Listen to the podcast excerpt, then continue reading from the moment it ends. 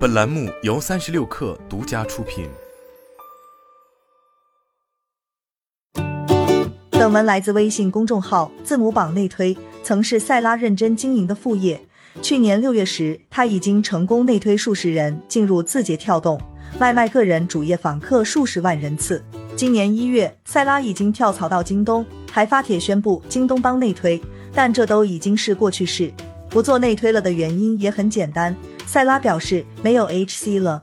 企业鼓励员工推荐求职者，并给予丰厚的奖金，是内推得以称为副业的前提条件。在卖卖直言区，网友先后匿名透露企业内推奖金：快手内推 K 三级别奖励约一万元，腾讯内推 P 九级别员工奖励六千元。字节跳动内推基础岗位大部分奖励两千元及以下，二至一级别员工奖励五千元，而充足的岗位名额则为此提供了土壤。员工体会到的内推变难了，并不是内推渠道本身的变化，而更有可能来自于大盘的萎缩。奖金还在那里，求职者也一茬一茬嗷嗷待哺，岗位却不再充足，内推的成功率降低，直至其投入产出比已经不足以作为一个副业经营。梁帆在腾讯做运营工作，从二零二零年底开始做内推副业。通过在知乎等渠道发帖吆喝，以及公众号的揽客，梁帆顺利将这份副业步入正轨。从二零二零年十一月到二零二一年六月，梁帆共计帮助约六百位求职者投递简历，成功内推入职几十人，赚取了约五万元的内推奖金。但今年二月左右，本是春招进行时。梁帆却放弃了内推，原因是成功率降低。他向字母榜透露，能投递的岗位相比此前变少了，不少岗位哪怕可以投递，也迟迟没有推进。其实已经锁 HC 了，缩招的现象从企业校招规模就可以窥见。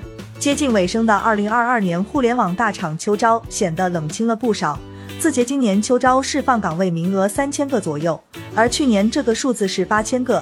秋招岗位数量缩减百分之六十。除此之外，阿里、美团、京东等互联网头部企业的校招规模无一例外在缩水。陈磊曾为了做好做大内推，在豆瓣等平台密集发帖，经历了数次封号，也渐渐组建起来了十四个微信群，每个群的人数在百人以上。他还申请了一个微信公众号，不定期发布招聘信息。平均下来，彼时陈磊每月通过这份副业能有四五千元的收入。身为审核员，薪水不算高，这个收入已足够令人满意。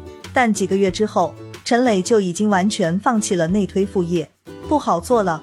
如今，陈磊的公众号“内推哥”已经基本停止了更新，他本人也已经在放弃内推副业之后没多久从字节离职。岗位变少，求职者却在变多。根据公开数据，二零二三届高校毕业生规模将进一步扩大，预计达到一千一百五十八人。另一方面，因裁员等原因释放进入求职行列的人也在变多。腾讯新闻谷雨数据显示，今年三月互联网离职人数达到两百七十六万，比去年同期增长二个百分点，平均每个职位的竞争者为三点一人。今年二十四岁的王鹏正在找工作的他发现，与去年毕业求职时不同，今年不再能轻易找到各种公司的内推码。去年初的时候找工作，内推码到处都是。王鹏所说的内推码到处都是，得益于丰富的校招名额，一些知名企业的员工会在网上贴出自己的内推码，但是不做点对点的联系，由求职者自己投递。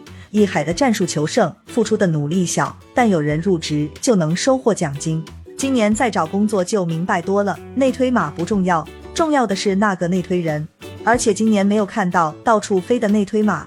我自己还得去小红书上跟人家私信，拜托人家帮忙内推，有软肋就容易被利用。在互联网行业招聘不如往年热闹，竞争进一步加剧的背景之下，围绕着内推渠道的乱象也层出不穷。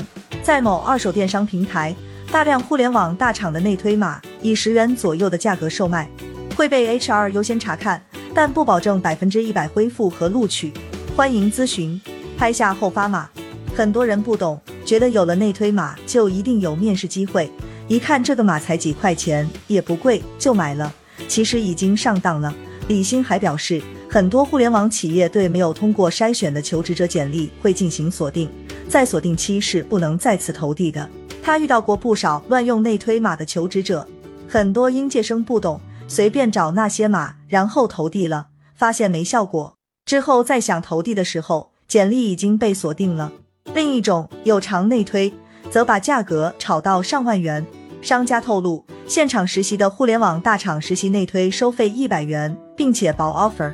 实际上，此类骗局早有新闻报道。去年九月，澎湃新闻在一篇报道中指出，这种骗局根源在于信息不对等。惯用套路分两种，一种是空手套白狼，在沟通过程中制造焦虑，兜售课程，推荐不成功也可以赚取课程提成；另一种则干脆买通企业内部员工，提供招聘信息或实习证明。即便如此，依旧有人在线求助，询问有偿内推是否可信。而没有发帖的人，可能不是当场拉黑骗子，就是已经上钩了。李欣对明年的招聘市场抱积极态度，应该不会像今天这么寒冷了。而他的内推生意还会继续经营下去，并且希望有朝一日能变副业为正业。